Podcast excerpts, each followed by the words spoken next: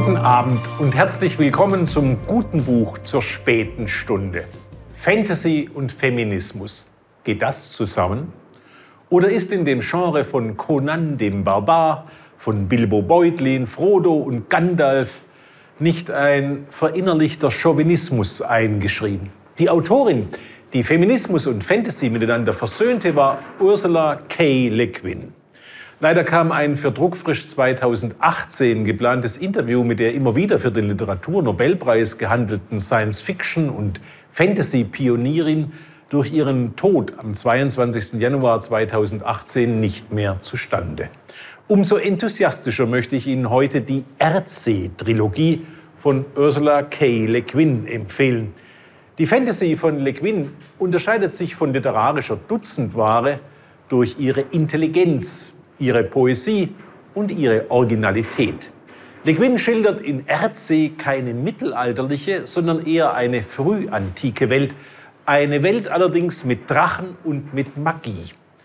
Alles begann mit einer Landkarte. Auf Packpapier zeichnete Le Guin Ende der 60er Jahre ein großes Archipel mit aberhunderten größerer und kleinerer Inseln. In Erdsee funktioniert Magie, die mit dem Namen eines Dings oder Wesens in der Ursprache zusammenhängt. Wer diesen Namen kennt, erhält Macht über das so benannte.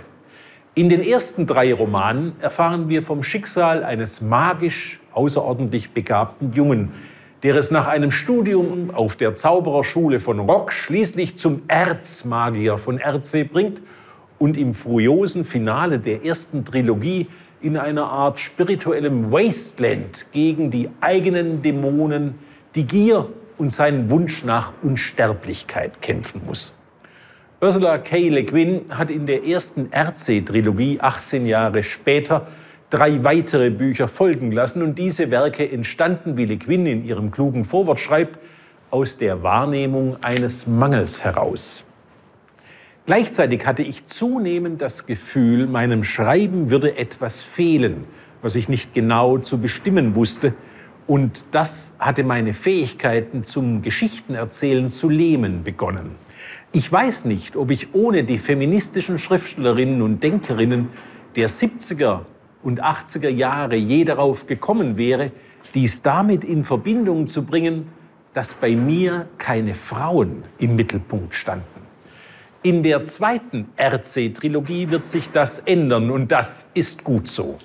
Also vertrauen Sie mir, ich weiß, was ich tue und lesen Sie Ursula K. Le Guins RC, die erste Trilogie, die in diesen Tagen in der deutschen Übersetzung von Karin Nölle im Fischer Tor Verlag erscheint.